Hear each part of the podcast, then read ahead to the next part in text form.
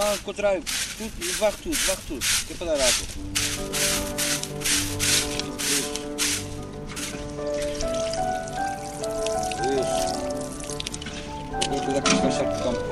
O que pisamos quando atravessamos o chão de muitas das cidades portuguesas, de Aquém e de Além-Mar, nas Ilhas Atlânticas, na antiga África portuguesa e em Macau, em terras do Império do Meio. São tapetes de pedra, como se de arraiolos ou de Porto Alegre fossem, batidos por mãos firmes e imaginação criadora. É da calçada portuguesa que falamos hoje, estendida sob os nossos pés como manto de memórias e beleza dos meios urbanos. Trazemos assim a debate o arquiteto historiador José Manuel Fernandes, professor na Universidade Técnica de Lisboa, a engenheira Helena Bicho, responsável do Departamento de Obras, Infraestruturas e Serviços da Câmara de Lisboa, Fernando Fernandes, fiscal municipal de obras na capital, e o historiador da arte José de Monterroso Teixeira, assessor do IGESPAR e professor na Universidade Autónoma, a quem pergunto do que é que se fala quando se fala da calçada portuguesa. Eu penso que falamos de uma técnica de pavimentação que tem incorporada uma forte expressão artística é uma expressão, uma etiqueta que, entretanto, é fixada, segundo parece, pelo grande olicipógrafo que foi o mestre Júlio de Castilho, e essa designação foi de tal maneira feliz que passou a registar todo esse tipo de pavimentação, que foi particularmente adotado pela cidade de Lisboa. Curiosamente, um livro que pode ser considerado uma bíblia da calçada portuguesa, que também, agora refiro já neste preciso momento, no Brasil a designação designação é de pedras portuguesas, portanto, Pedras Portuguesas passou a ser uma marca identitária que, entretanto, foi exportada e que, no fundo, transporta esta técnica e esta forma, no fundo, de calçar as ruas. Então, a partir do século XIX, se tem esta intuição e esta memória da existência, portanto, de uma técnica especial de pavimentação de empedrados artísticos ou pedra, mosaico à portuguesa. No entanto, e depois desse nascimento e pelo século XIX, vemos a calçada portuguesa em muitas localidades portuguesas, parece um pouco esquecida a engenheira Helena Bicho. É isso que está acontecendo? Não, esquecida não diria. Eventualmente poder-se dizer eh, algo descuidada, por parte dos donos dessa calçada, as autarquias, em alguns casos mais, noutros casos menos, e por ser um pavimento difícil de manter face ao que se passa hoje, diria que por causa de falta de mão de obra, etc., a calçada carece de alguma manutenção. Embora esse estado de coisas nos últimos tempos tem tendência a mudar. Tem tendência a mudar, o interesse pela calçada começa cada vez mais pela calçada portuguesa, portanto estamos a referir à calçada portuguesa, não só cá em Portugal como nos países onde Portugal deixou marcas ao longo dos séculos, esse interesse é cada vez maior, atendendo a vários aspectos, mas referindo-nos àquele que eu considero muito importante, que é o aspecto artístico da calçada, digamos que esse indubitavelmente tem cada vez mais interesse por parte, neste caso, das autarquias. E é isso que tem de singular esta pavimentação? É essa expressão que nos atrai os olhos? Eu diria que é o primeiro aspecto, que é aquele que, pela sua cor, em princípio, e na maior parte dos casos, a sua cor clara, limpa, agradável, esse pavimento muito diferente do que é habitual, nomeadamente se nos reportarmos ao que se passa no resto da Europa, é indubitavelmente diferente do que se passa no resto das cidades da Europa, em que os pavimentos pedonais, os passeios por onde circulam as pessoas, são eh, tendencialmente escuros. Esse aspecto estético diria que é aquele que, em primeiro lugar, atrai os olhos das pessoas, o seu conforto, a beleza, o conforto, o conforto não só ao pisar, como o conforto térmico, enfim, é, eu diria que um pavimento extraordinariamente agradável, além de bonito, confortável. Como se faz eh, essa beleza de uma calçada portuguesa, Sr. Fernando Fernandes, filho de calceteiro, tanto quanto sei? Portanto, a calçada, para ser bem executada, ela tem várias fases. Portanto, a primeira fase será a preparação de caixa ou fundação Depois é então espalhado o material de assentamento ou almofada e finalmente assentes as pedras. As pedras, eh, para serem assentes, são cortadas ou talhadas pelo calceteiro de forma a encaixarem na perfeição, no espaço onde são destinadas. Não depende apenas da imaginação do calceteiro, ele obedece a um plano que é pré-estabelecido. Há até moldes para se poder fazer a calçada. Exatamente. Quando a calçada tem os tais motivos no contraste preto com branco, o motivo é previamente preparado, há casos até onde esse motivo é da autoria de artistas plásticos ou arquitetos, portanto é concebido um molde, um molde geralmente em madeira, que é colocado estrategicamente no local definido, faz então aquilo que na gíria se chama a dobragem do molde, ou seja, o enchimento com pedra branca no perímetro do molde, é então depois retirado o molde, e depois é feito o enchimento do motivo a preto. Alguma herança técnica ou cultural eh, na qual a calçada portuguesa assenta, Dr. Monterroso Teixeira? Eu acho que um dos eixos estratégicos da investigação e da fixação dos conteúdos deste livro foi. Falamos fa... do livro Tapetes. Perdão, exatamente. Falamos do livro Tapetes de Pedra, eh, que foi recentemente editado e lançado no Rio de Janeiro, do âmbito de um eh, projeto mais vasto que depois falaremos. Então, nesse capítulo que pretende investigar aquilo que se consideraria, na altura, eh, um flanco desguarnecido relativamente à memória, à história história daquilo que eh, é a calçada à portuguesa e que eu penso que a matriz genética, no fundo, desta tipologia de pavimentação assenta em duas vertentes. Uma que é a estrada romana, e ambas ligadas, neste caso, ao legado da civilização romana, que é a estrada romana, a pavimentação daquela rede viária que permitiu fazer o maior império do mundo até hoje conhecido, portanto, da Europa a Oriente, à Inglaterra, etc.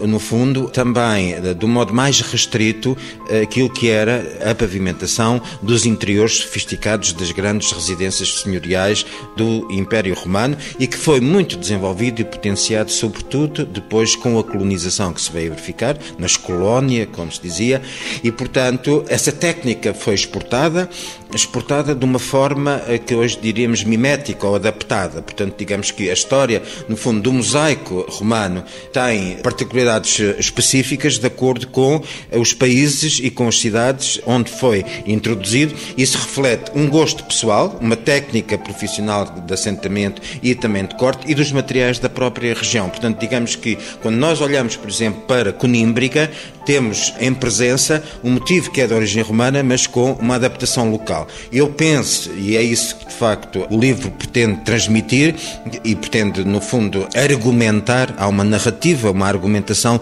neste sentido de que esse entroncamento se faz quer na técnica da estrada romana, quer na técnica do uh, mosaico romano. Arquiteto José Manuel Fernandes, bem-vindo de novo aos encontros com o património. Pode dizer-se que a calçada portuguesa se encontra difundida difundida um pouco por todo o país? Sim, eh, pelo país e um pouco pelo mundo de influência portuguesa, da cultura urbana e arquitetónica portuguesa. Eu penso que Portugal teve até, enfim, os portugueses, melhor dizendo, um papel difusor importantíssimo no quadro de uma tradição que corresponde, de certo modo, a uma das dimensões principais do nosso modo de viver coletivo, que é a dimensão vernácula, a dimensão popular. A arte popular em Portugal é fortíssima. A calçada portuguesa tem essa capacidade de juntar erudito e, e popular, como o Dr. José Montoya Seixeira disse, os solares e as mais simples ruas e ruelas portuguesas. Eu queria ressaltar uma coisa, se me permite. Além da interpretação oitocentista e novecentista extraordinária que a calçada portuguesa deu às cidades de origem portuguesa, estamos a falar de Rio de Janeiro, Macau, Luanda, Lubito, Ponta Delgada, enfim, you name it. Além desse aspecto, uma coisa que eu acho importantíssima é o caráter orgânico e artesanal da calçada portuguesa. Quer dizer, nós devemos perguntar porquê é que só existe em Portugal? Ou na cultura da tradição portuguesa urbana? Porquê? É? é? porque exatamente o nosso país teve essa capacidade de motivar e reviver permanentemente essa tradição. Nós vamos a Barcelona e os pavimentos são lajeados em cimento, em placas pré-fabricadas, ou a Londres, ou a Paris.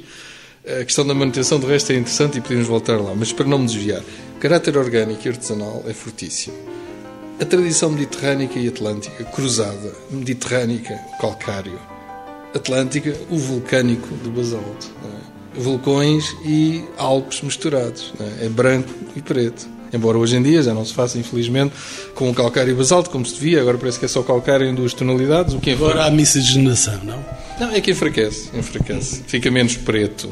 Mas pronto, essa expressão extraordinária do branco e do negro é, é, é o elemento fundamental porque é um elemento geográfico, geomorfológico. É a herança mesmo do Portugal mediterrâneo que vai avançando para o Atlântico e que interpreta em duas cores o mundo. Enfim. Engenheira Helena Bicho, situemos-nos agora na Câmara Municipal de Lisboa. A Câmara tem algum programa de formação ou alguma avaliação sobre o estado atual da calçada portuguesa? Programa de formação, não sei se sabem, a Câmara Municipal de Lisboa tem uma escola de calceteiros, foi criada há cerca de 1986, portanto há 24 anos. Essa escola de calceteiros começou em grande força, com bastantes formandos. Ao longo dos tempos, o número de formandos tem vindo a diminuir e praticamente não há quase formandos. Isto porquê? Porque, quanto a mim, a profissão, digamos, de calceteiro tem, de certa maneira, sido desvalorizada, não só no aspecto da sua valorização, enfim, da sua valorização enquanto profissão, eh, atendendo a que deveria, por exemplo, entrar em conta com o aspecto artístico dessa profissão, que não é, quanto a mim, suficientemente valorizado, esse aspecto, e depois, no aspecto muito importante, no aspecto muito importante que é a remuneração do trabalho do calceteiro. E aí, quanto a mim, é que está a principal falha nesta profissão, quanto a mim, deveria ser bastante mais valorizada e essa valorização, como é lógico em qualquer profissão, tem de corresponder depois eh, àquilo com que as pessoas têm de viver, que é com a remuneração. Apesar dessas dificuldades, Lisboa pode ser considerada uma das cidades onde a calçada portuguesa é mais diversa e mais abundante. Em quantidade, sim. Em quantidade, sim. No tipo de calçada, no desenho, há outros exemplos pelo mundo, pelo mundo onde os portugueses estiveram, como é lógico, suficientemente rica. Eu conheço bastante dessa calçada deixada pelos portugueses no mundo e se calhar reportando reportando já para não ir aqui próprio porque ainda é Portugal não é? Ainda é Portugal nos Açores que tem exemplos extraordinários lindíssimos quanto a mim.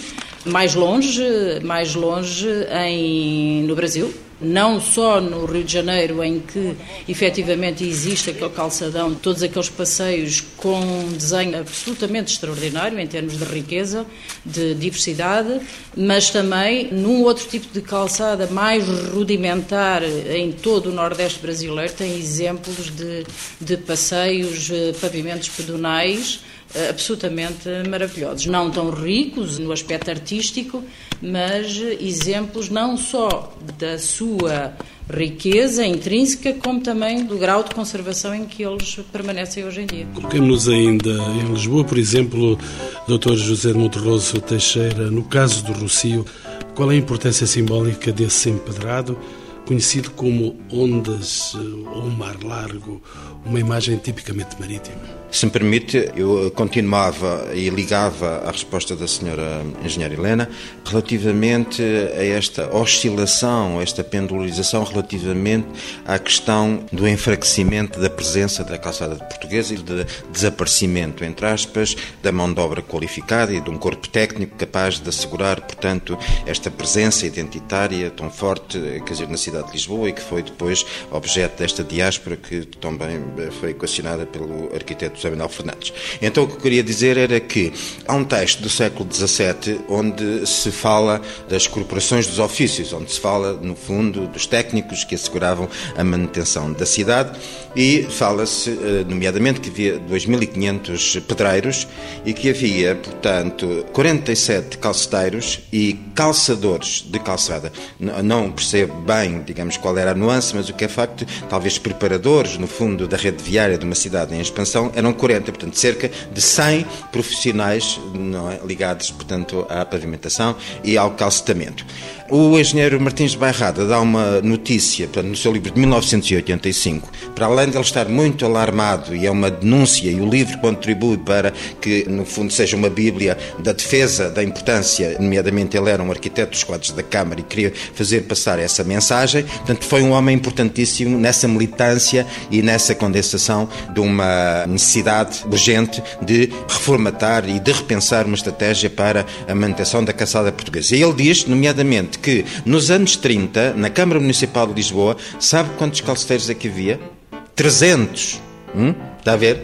Então, digamos, já em 85, um grito de alarme dizendo que não uh, podia se manter este status quo e, entretanto, eu interrogo-me como é que foi possível fazer o milagre da pavimentação da Expo 98. Sr. Doutor, deixe-me só referir, porque eu fui testemunha pessoal desse último momento do calcetar da, daquele espaço, porque a, a Expo ia abrir no dia seguinte e vi um nascer progressivo do chão feito calçada. Não sei se estavam 300 calceteiros, mas estavam muitas dezenas de, de calceteiros. E já agora, deixa-me perguntar porque é que essa pavimentação do Parque da Expo se inclui num programa de arte pública, então encomendado. Foi um dos outros eixos de definição dos conteúdos, nós, entretanto, incorporarmos manifestações e realizações que fossem suficientemente perceptíveis, retóricas, portanto, eloquentes, da importância da calçada portuguesa no mundo contemporâneo. Portanto, nós não queremos deixar a ideia de que, no fundo, a calçada portuguesa é um produto, é uma técnica envelhecida. Não se trata disso, porque eu acho que, quando se fala do desinteresse, e a engenheira também já já colocou essa questão, vem de se pensar que há um lado de old fashion, um lado de envelhecimento, um lado de facto de estar out of fashion, não é? E que, entretanto, a calçada portuguesa é uma coisa do passado, ligado ao fado, nomeadamente, poderá haver, digamos, especulações, eh, digamos, nesse sentido e nesse tipo de conceptualização. Então, o que é o facto é que a calçada portuguesa resistiu magnificamente e resistiu triunfalmente neste projeto que é tão abrangente e tão significativo da identidade identidade também do Parque Expo. Não só a arte pública, no sentido da encomenda daquilo que é mais tradicional das instalações ou da própria parte escultórica, mas também, de facto, da street art, daquilo que é a arte da rua. E então aí temos, de facto, um exemplo magnífico, resultado da encomenda a artistas muito importantes na cena da arte contemporânea em Portugal, que deram o seu contributo e os resultados lá estão para provar que a calçada estará para durar, com certeza. Estará para durar, mas, Sr. Fernando Fernandes, não não é um trabalho fácil. Tem esse trabalho todos os dias nos olhos, já que é fiscal da Câmara para essas obras. Sim, sim, não é um trabalho fácil. Basta relembrarmos que a calçada começou a ser executada por presos. É? Foi assim que nasceu a calçada. Os primeiros artifícios da calçada eram presos do Castelo São Jorge. É de facto um trabalho duro, seja pela posição de trabalho, que é uma posição agachada, não é? seja também pela dificuldade de partir a pedra na coxa da mão. Portanto, é um trabalho bastante duro. Será talvez esse um dos motivos que faz com que haja dificuldade em arranjar interessados em seguir a profissão. De qualquer modo, eles vão se encontrando pelo mundo fora, até porque nós já aqui dissemos e já o repetimos que esta arte, esta pavimentação foi levada para as ex-colónias portuguesas e para outros locais. Somos surpreendidos por isso. Sim, eh, agradavelmente. Em relação, por exemplo, aos Açores, já foram falados há uma nuance que é mais negro do que branco, porque os Açores têm mais vulcânico do que calcário, como é óbvio. São ilhas vulcânicas. E há uma cidade que é Horta, no Faial, que teve exatamente uma série de projetos por um arquiteto açoriano, eh, Rito Teixeira, descendente ainda de combatentes de Trafalgar, e de aviadores do princípio do século, que fez uma série de motivos simbólicos, a baleia, a vegetação tradicional açórica, etc. E essas ruas da horta foram sendo preenchidas com esse calçado à portuguesa mais, mais negro, mais cinzento, azulado do que branco, que é uma variação, porque Lisboa é muito mais luminosa e naturalmente é a cidade do Liose e da pedra da luz branca do calcário e tem muito mais esse, esse valor. O pavimento das ondas, já aqui foi falado, o tema das ondas no pavimento do Rocio, como da Praça do Leal Senado em Macau e de muitos outros sítios, do meu amigo arquiteto Francisco Castro Rodrigues, nas portas do Mar do Lubito, é? no centro de Angola. É um tema que tem uma dimensão simbólica e romântica há um tempo, quanto a mim é muito interessante, quer dizer, É evidente que o tema marítimo e das descobertas é um dos grandes temas da cultura histórica portuguesa e, portanto, esse tipo de pavimento ondulante, é? que alterna os negros e os brancos de uma maneira curvilínea e rítmica, evoca simbolicamente esse tempo e essa história. E, ao mesmo tempo, cria um trompe quer dizer, as artes decorativas tradicionais, artesanais, populares, vernáculas portuguesas, estamos a falar também da talha, do azulejo, por aí fora, pintura tendem a tentar ultrapassar as suas próprias limitações bidimensionais. E esse Mas... pavimento ultrapassa isso de maneira extraordinária. Há quem fique até estonteado com o pavimento das ondas no Rossio. Mas essa implantação por várias colónias, as colónias portuguesas, deu-se também noutros países ou não extravasou a presença dos portugueses nas colónias? Eu não tenho, digamos, um inquérito científico para lhe dar uma resposta rigorosa. A ideia que tenho é que a maior parte dos investimentos em espaço público, não é? porque as calçadas custam dinheiro, horas de trabalho, um esforço enorme, como aqui foi referido, por quem sabe da parte técnica e executiva, cria condicionamentos que os erários públicos específicos certamente implicaram. Eu só conheço exemplos nos Portugais, passo o termo, e nas áreas de influência portuguesa, mas é possível que haja noutros locais, até por, mais ao longo do século XX e até talvez já XXI, ofertas de instituições portuguesas a outros países que se interessaram extremamente pelo tema. Imagino que no Japão já haja calçada à portuguesa. Aliás, o pai do um, Francisco Caldeira Cabral, que tem introduzido e que tem mantido e que tem, no fundo, alargado de maneira significativa e com tanto resultado visual na cidade de Macau, conseguindo, no fundo, que assegurar essa transmissão para a atualidade e continua, no fundo, quer dizer, muito ativo a fazer eh, também projetos de pavimentação na cidade de Macau.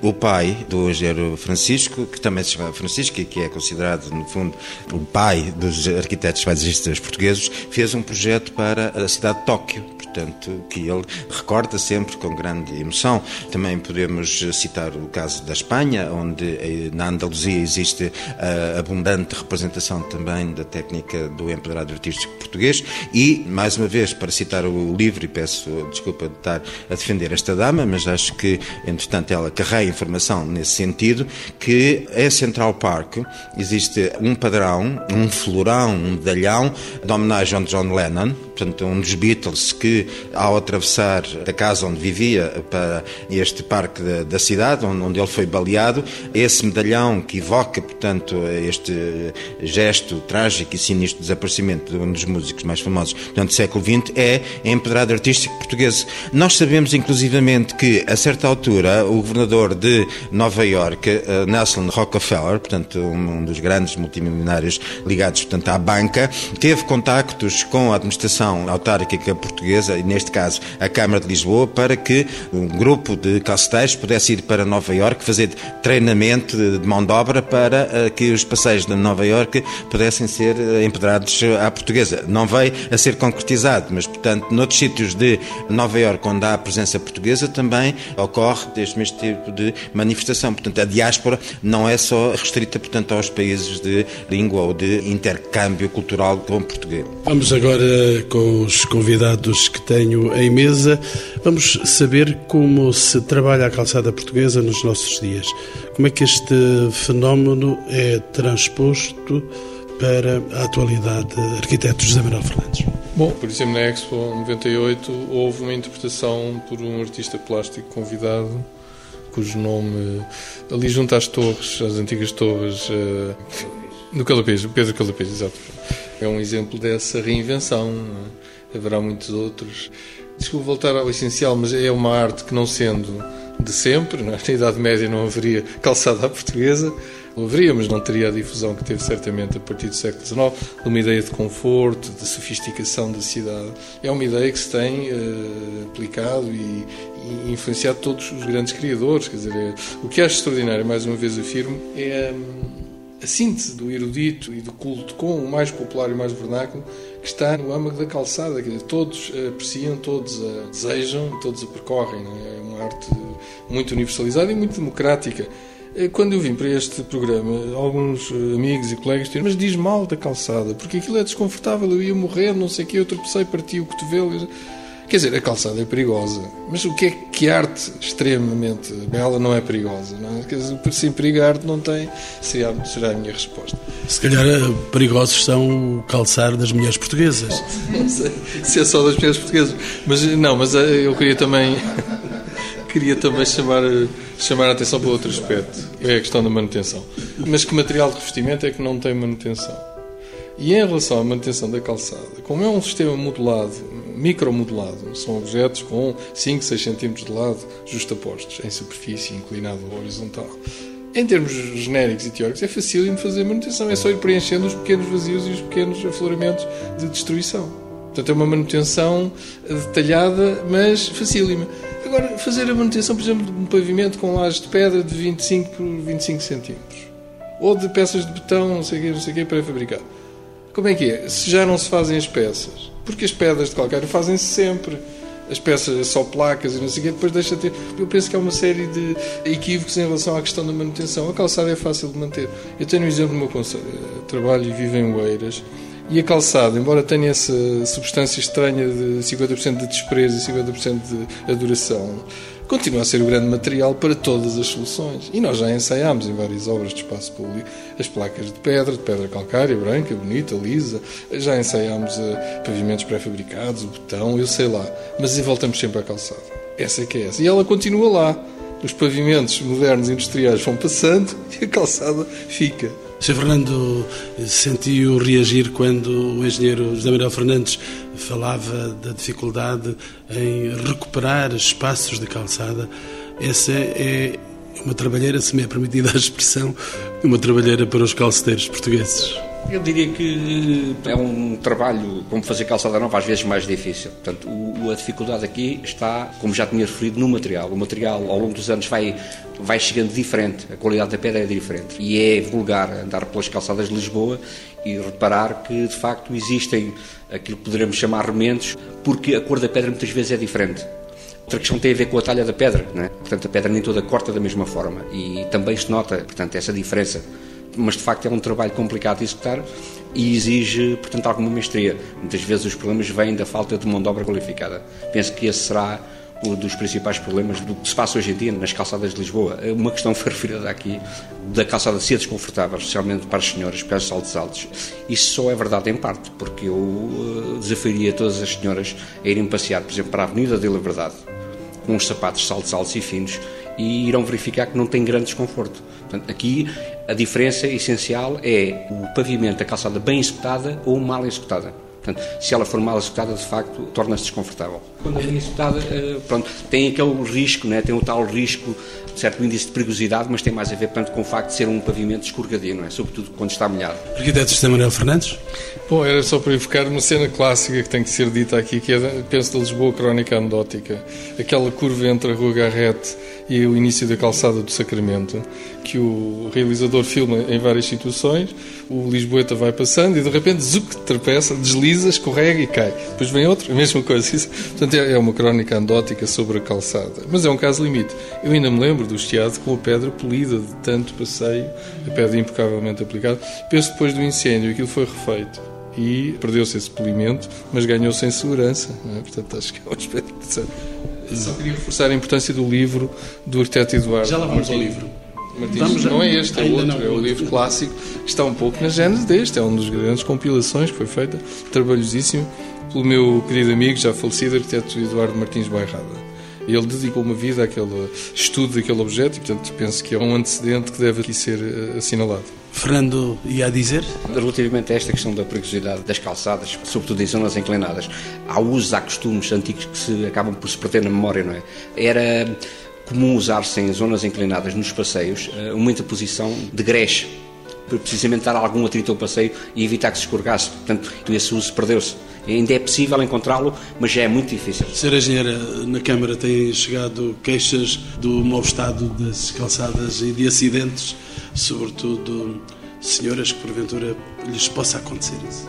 Têm chegado, efetivamente têm chegado. Provavelmente nos últimos anos, mais ainda porque as pessoas têm um grau de exigência maior. Não pela quantidade de acidentes, que eu não acredito, sou mulher, uso saltos altos e, portanto, não acredito que acidentes acontecem todos os dias. ao sair de, de, casa, podem acontecer, basta tropeçar em qualquer coisa que esteja no pavimento e escorregar. E, efetivamente, a calçada, depois de muito usada e fundamentalmente em pavimentos inclinados, como é lógico, tem algum grau de perigosidade porque se torna escorregadia. Como é lógico, há que ter algum cuidado na utilização e ao andar nessas calçadas. Algum grau de perigosidade mais do que o próprio pavimento tem em si, não acontece a não ser em situações em que o pavimento está francamente degradado, em que haja falta de pedra, e isso assim, isso é lógico, pode acrescer algum nível de, de risco para a utilização desses pavimentos. No entanto, eu diria que tem aparecido eh, um maior número, ou existe um maior número de reclamações por quedas. Quedas essas que estão relacionadas com alguma degradação a nível da conservação dos passeios na cidade. Se calhar não tanto nas zonas históricas como naquelas zonas, digamos mais consolidadas e aqui tenho de referir o grande causador dos passeios de, em calçada da cidade de Lisboa, que é o uso indevido desses próprios passeios a falta de fiscalização, neste caso policial, como é lógico, e de falta de civismo, como é em, primeiro lugar, não é? Que permite ao município, ao cidadão português, neste caso lisboeta, pura e simplesmente com a maior das calmas e tranquilidades, estacionar em cima dos passeios sem qualquer respeito, pela, primeiro, pelo uso do passeio que deve ser do peão, e depois pela degradação que vai provocar, como é lógico, qualquer pessoa percebe que ao estacionar e ao arrancar, provoca num pavimento que é de certa maneira tem algum grau de fragilidade, porque não é um pavimento contínuo, é um pavimento flexível e, portanto, sofre mais do que qualquer outro pela utilização indevida desses veículos e se pensarmos que há passeios que estão anos e anos e anos pisados sistematicamente por veículos, como é lógico, percebe-se que esses pavimentos ou esse estado de coisas muda e de uma maneira radical, ou então, efetivamente, por mais que a Câmara faça, e a Câmara faz o possível e o impossível para manter esses pavimentos, como é lógico, o resultado final não há de ser bom. Arquiteto José Manuel Fernandes. Exatamente a propósito deste tema, eh, porquê é que a calçada é tão preciosa? Porque a cultura urbana portuguesa, histórica, de dois, três séculos atrás, em direção ao nosso tempo, considerou que a utilização mais chã, em todo o sentido da palavra, que uma cidade tem, pisar, pisar a terra, podia ser bela. O chão podia ser belo. E poucas culturas urbanas tiveram esta atitude. Já se falou dos romanos e nós sabemos herdar, mas, por exemplo, os italianos, que têm uma dimensão do belo tão extraordinária noutras áreas, não tiveram aqui. Eles têm uma calçada, utilizam pedra e tal, mas eh, Ora bem, o que é que acontece? A calçada portuguesa é uma das extremas expressões mais notáveis dessa procura de fazer cidades belas, em que os portugueses se especializaram. Eles fizeram as cidades mais belas do mundo. Vamos lá ver uma coisa. Não é nem nacionalismo espúrio, nem portuguesismo excessivo dizer que o Rio de Janeiro é a cidade mais bela do mundo. Ponto final. É, na minha opinião. E Lisboa é uma das mais belas da Europa, se não for a mais bela. E podíamos continuar, íamos à África, às Índias. O Bruno Marques, por exemplo, um grande utilizador da calçada portuguesa nos seus jardins extraordinários no Rio de Janeiro, noutras cidades brasileiras e pelo mundo fora, dizia: Nós herdamos a calçada, aproveitámos a pedra portuguesa, mas aqui melhor, porque é tudo plano e as cidades portuguesas têm o problema das rampas e do quebra-costas e nós não temos tanto e tal. Mas realmente, plano inclinado, o perigo, sobe e desce, faz parte da aventura e do espírito do belo das cidades inventadas pelos portugueses. Escolhem sítios incríveis, impossíveis lindíssimos e a calçada é essencial para eles. Doutor José de Monterroso Teixeira. Eu queria cruzar estas duas respostas do José Manuel Fernandes e da senhora engenheira Helena Bicho, acentuando o lado marcadamente estético desta técnica e que constitui, portanto, um diferencial da argumentação da positividade portanto, da técnica, uma vez que houve algum desequilíbrio aqui sim no sentido de invocar apenas os aspectos mais negativos, dos quais seriam os escorregamentos e os saltos altos, não é? Quer dizer, desta maneira, digamos, eh, caricatural. Mas, digamos, a gestão urbana contemporânea das cidades coloca um problema de sustentabilidade. E, portanto, isto é de facto muito importante. Quando há pouco tempo, salvo erro, eh, em novembro, Lisboa teve uma chuvada diluviana. Uma abordagem excessiva de água. Eh, sim, então a Baixa Pombalina, nomeadamente, ficou feita, tornou-se um lago onde poderia haver provavelmente um combate, no fundo, de naus, não é? À maneira dos romanos, sem haver necessidade, portanto, de a preencher. E o que é facto é que ouvimos sabiamente o engenheiro Gonçalves Betelos a dizer: Pois é, quer dizer, eh, só depois nos lembramos de trancar a porta eh, depois da casa roubada. O que é que ele queria dizer? Andam a destruir a calçada portuguesa, andam a fazer pavimentações em cimento e em alcatrão, não há permeabilização dos solos. A calçada portuguesa permite, de facto, a drenagem das águas pluviais, como mais nenhum pavimento, não é? E depois tem este resultado. Portanto, digamos que temos que acentuar este lado. Temos que acentuar que, de facto, a degradação e a falta de manutenção é também um equívoco, isto é, a manutenção é muito mais barata fazer na calçada portuguesa do que num pavimento de cimento. Portanto, porque, além do ponto de vista ecológico, não foi aqui falado, não é? Portanto, é ecológico neste sentido. Vêm as britadeiras e é ensurdecedor, quer para os próprios técnicos, quer para as pessoas que lá estão. Quando vai fazer a reparação da calçada portuguesa, não tem este problema, quer dizer, de degradação do ambiente acústico da cidade. Digamos que podíamos elencar aqui mais elementos para fazer, digamos, um metro de calçada à portuguesa, no fundo precisa, não sei, de uma meia tonelada de calcário, para fazer um metro de pavimento, portanto, em cimento, precisa, portanto, 15 vezes mais. Isto é a degradação ambiental. Portanto, digamos vamos... que temos que pôr na balança, no outro prato, todos estes argumentos para que, no fundo, esta questão sensível, sem dúvida, mas às vezes um tanto quanto especulativa, não é? Possa, de facto, vir a desfocar a importância, de facto, de uma discussão que me parece que deve ser mais rigorosa e mais abrangente. E não vamos dar mais tempo de antena aos saltos altos. Vamos, eh, naturalmente, falar de um livro que foi já aqui citado pelo menos por duas vezes, Os Tapetes de Pedra, aliás, que dão também o nome a este programa. Os Tapetes de Pedra surgem entre Portugal e o Brasil. É um monumento, estou a vê-lo na minha frente, este livro. Um dos autores é o Dr. José de Monterroso Teixeira. Fale-me dessa criança que está aqui na nossa frente. Esta é uma criança robusta, devo dizer. Ah, além de eu ter participado e de alguma forma ter feito a coordenação do livro, há também um texto magnífico do arquiteto Manuel Fernandes. Depois temos dois brasileiros, ah, no fundo, que hum, trataram da representação, no fundo, e da presença daquilo que é um inventário ah, mais da área de Pernambuco, uma vez que é um historiador e um técnico do IFAM, do Instituto de Património Artístico Brasileiro, e um professor da Universidade do Rio de Janeiro que se ocupa, portanto, da gestão urbana das cidades e que está preocupado exatamente com esta questão da sustentabilidade.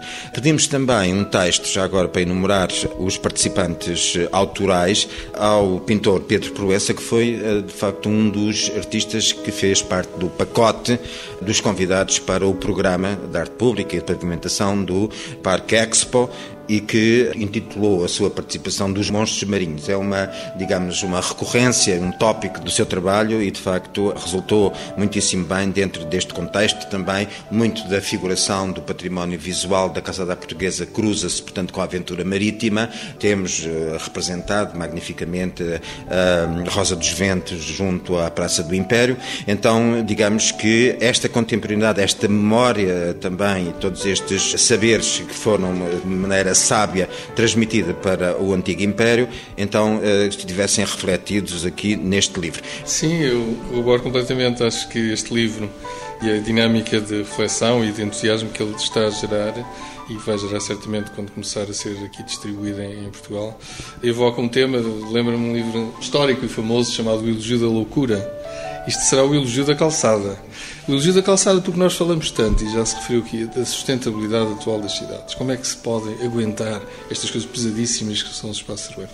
E depois, como é que o nosso país se aguenta, já agora, que é um tema da moda, infelizmente? Aguenta-se valorizando os temas que realmente soube inventar para ele e para o mundo. Quer dizer, o cluster, passo a termo agora o calão empresário economicista atual. O cluster da calçada portuguesa é um cluster internacional e mesmo universal. E nós podemos deter aí, juntamente com o Brasil e com outros países interessados, um tema fortíssimo de atração para as nossas cidades. Venham ver, não sei o quê, a Confederação das Cidades Calçadas. E pode dizer-se cidades calçadas, cidades bem calçadas. Então Lisboa será um patrão por aí fora. E deixo a última questão para colocar a engenheira Helena Bicho, ela é responsável do Departamento de Obras, Infraestruturas e Serviços da Câmara Municipal de Lisboa. Senhora Engenheira, como é gerida na cidade de Lisboa a manutenção de um património de calçada portuguesa tão vasto? Deixe ficar a rememória da nossa conversa à volta da calçada portuguesa. Só para referir, antes da resposta à pergunta que me colocou, que a Câmara, o Sr. Fernando Fernandes, desfiou uma equipa que se deslocou ao Rio de Janeiro no mês de novembro de, do ano passado, 2010, constituída pelo próprio e por quatro calceteiros que foram participar numa espécie de workshop a pedido da Prefeitura do Rio de Janeiro e no sentido de ensinar uma série de formandos de cursos de formação de calçada portuguesa, de pedra portuguesa, como eles referem muito bem, porque a pedra que existe, original, que existe no Rio de Janeiro, veio de Portugal. É por isso que a calçada no Brasil refere a pedra portuguesa, porque efetivamente ela é portuguesa, veio de Portugal. No Rio de Janeiro, as calçadas, efetivamente, nos últimos anos caíram num estado de degradação muito grande.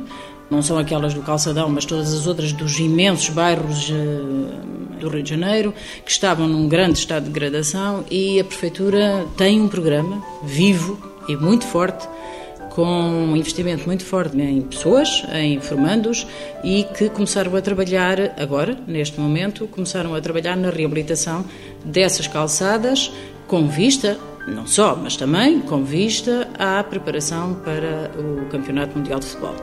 E, portanto, nesse sentido, a Prefeita do Rio de Janeiro pediu a colaboração da Câmara Municipal de Lisboa no sentido de emprestar, digamos, alguns calceteiros, os melhores, foi os que foram, foram os melhores, para dar não só a formação teórica e o papel do, do Sr. Fernando Fernandes, como também de ensinar na prática e colaborar no início da reabilitação de uh, algumas calçadas e depois, a partir daí, os calceteiros brasileiros do Rio de Janeiro, cariocas, continuarão o seu trabalho. E Lisboa, o que é que vai e fazer? Lisboa?